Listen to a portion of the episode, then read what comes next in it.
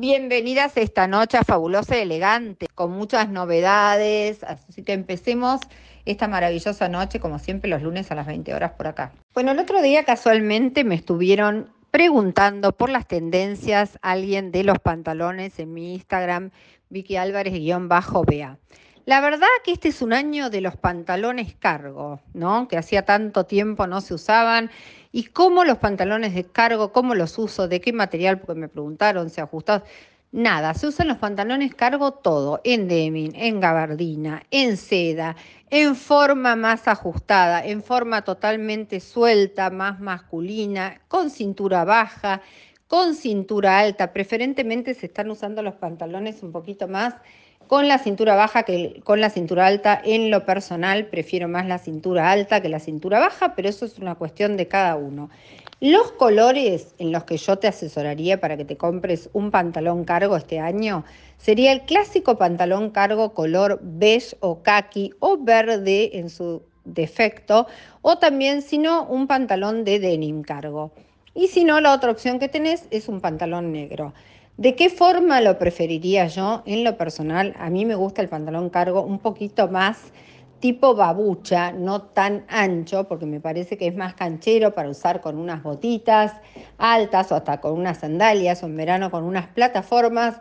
Pero eso se lo dejo a gusto de cada uno, porque les vuelvo a repetir, se usa también el pantalón cargo anchito, que le puedes poner abajo unas botitas o unos estiletos o un taco alto y vas a quedar más esbelta, por cierto. Yo no soy de usarlo mucho con zapatillas, pero el cargo tipo babucha queda muy bien también con unos lindos borcegos que este año siguen muy de moda. Hay que contarles que un poco venimos con un hilo en Vicky Álvarez-BA y en Fabulosa y Elegante. Venimos hablando todas estas semanas de soltar, de esas relaciones que no nos convienen, y especialmente vamos a hablar de las relaciones tóxicas, que no siempre las relaciones tóxicas uno habitualmente las relaciona con el amor, ¿no? Con la pareja, con el marido y demás. Y la verdad que existen relaciones tóxicas a todo nivel a nivel laboral, a nivel amistad, muchas veces obviamente a nivel pareja y hasta relaciones tóxicas que a veces tenemos hasta con nuestros propios seres queridos, nuestros hijos, nuestros descendientes. Son esas relaciones donde a veces no nos damos cuenta y empezamos, hay hasta un abuso emocional, si se quiere, donde hay una dependencia de esa relación, donde yo creo que tengo que dar un todo y este, nada, y no esperar ni un retorno, o donde tengo que siempre pensar que estoy dando una prueba permanente de quién soy, dónde estoy, o demostrar de qué manera hago las cosas. Y esas relaciones a veces damos por sentado que tienen que ser así, ¿no? Y durante años las sostenemos, son relaciones en las que tenemos creencias o, o una mirada sesgada de que esa relación tiene que ser así sea laboral, vuelvo a explicar, o sea con nuestros descendientes, o sea con nuestros padres, o sea con nuestras parejas que elegimos. Muchas veces repetimos patrones permanentemente en esas relaciones tóxicas sin darnos cuenta. Pero si estamos percibiendo algo que nos molesta, algo que queremos cambiar también, y muchas veces sostenemos, como yo digo, ese querer cambiarlo con nuestras acciones, ese querer sostener una conversación con el otro y el otro realmente no tiene una mirada ni siquiera compasiva a lo que necesitamos, vuelvo a repetir, sea una amistad, sea un hijo, sea una pareja, un marido o, o siquiera una amiga de muchos años, realmente ahí tenemos que rever la relación, porque si realmente el otro no tiene ni siquiera una mirada compasiva a lo que yo le estoy hablando, a ponerse en mi lugar, a ponerse en lo que yo le estoy explicando, obviamente no es una relación del todo sana. Lo mismo esas relaciones nos hacemos todo con sometimiento de lo que quiere el otro por agradarle, porque siga siendo mi amigo, porque siga siendo mi pareja o porque hay un, eh, de medio un intercambio económico. Pasa a ser una relación totalmente tóxica. Así que bueno, cuidado con eso. Todos, seguramente todos, y yo me incluyo en algunos momentos de nuestras vidas, hemos tenido ese tipo de relaciones. Lo importante es darse cuenta y siempre saber que podemos elegir tener otro tipo de relación con quien sea y salirnos y soltar, ahí sí soltar esas relaciones, sean las que fueren, que no nos están haciendo felices. Bueno, el otro día estuve hablando un poco del tema de las conversaciones. ¿Cuántas veces te habrá pasado que querés tener una conversación con alguien y se te hace totalmente imposible.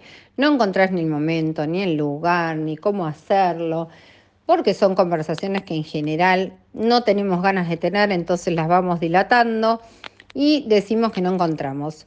Bueno, yo te diría que a veces hay que para estas conversaciones difíciles, primeramente lo más importante es hacer foco en qué cuando yo tengo una conversación, qué me quiero llevar de esa conversación. Porque en general cuando uno empieza una conversación, nos vamos por las ramas, dejamos que el otro nos invada y automáticamente nos vamos del foco de lo que nos queríamos llevar. Y cuando esa conversación termina, nos levantamos sin habernos llevado aquello que queríamos. Así que primera, primera cosa importante es preguntarte qué te vas a llevar de la conversación que querés tener. Segunda cosa muy, muy, muy importante es establecer el lugar, la hora y el dónde, ¿no? El dónde, la hora, el cómo la voy a empezar. Muy importante, porque muchas veces nosotros, qué sé yo, queremos tener una conversación con quien es nuestro marido, nuestra pareja, y si sabemos que el horario del que vuelve el trabajo no está de humor, obviamente no va a ser bueno tener esa conversación en mi casa y en un horario donde sabemos que esa persona no va a estar bien predispuesta.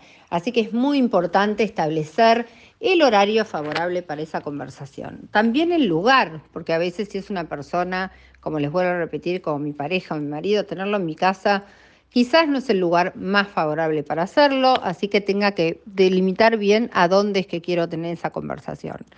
La hora y el lugar, ¿sí? Es muy importante. La hora, el lugar, el tema del que voy a hablar, para no irme por las redes. Es sumamente importante tener en cuenta estos ítems para, en el momento de diseñar mi, mi conversación y demás, tener en cuenta mucho esto. Otra cosa importante, cuando yo empiece mi conversación, no empezarla con una frase de modo no positiva o con un reclamo, sino que, por ejemplo, puedo decir, tenía ganas de tener esta conversación con vos, pues sos una persona valiosa para mí. Nunca empezar con algo negativo. Lo negativo no va a traer de esa conversación algo positivo, sino por lo contrario, ya voy a empezar mal mi conversación. Así que también esto es importante. Otra cosa importante, si es de trabajo y yo quiero recalcarle a alguien, por ejemplo, su llegada tarde al trabajo, tengo que poder demostrarlo como un hecho, no como una crítica o una mirada de algo que a mí se me ocurre, sino demostrar las situaciones con hechos totalmente demostrables. Así que bueno, dado estos puntos que te di, seguramente si decidís tener una conversación y basarte en esto, va a ser una conversación mucho más exitosa.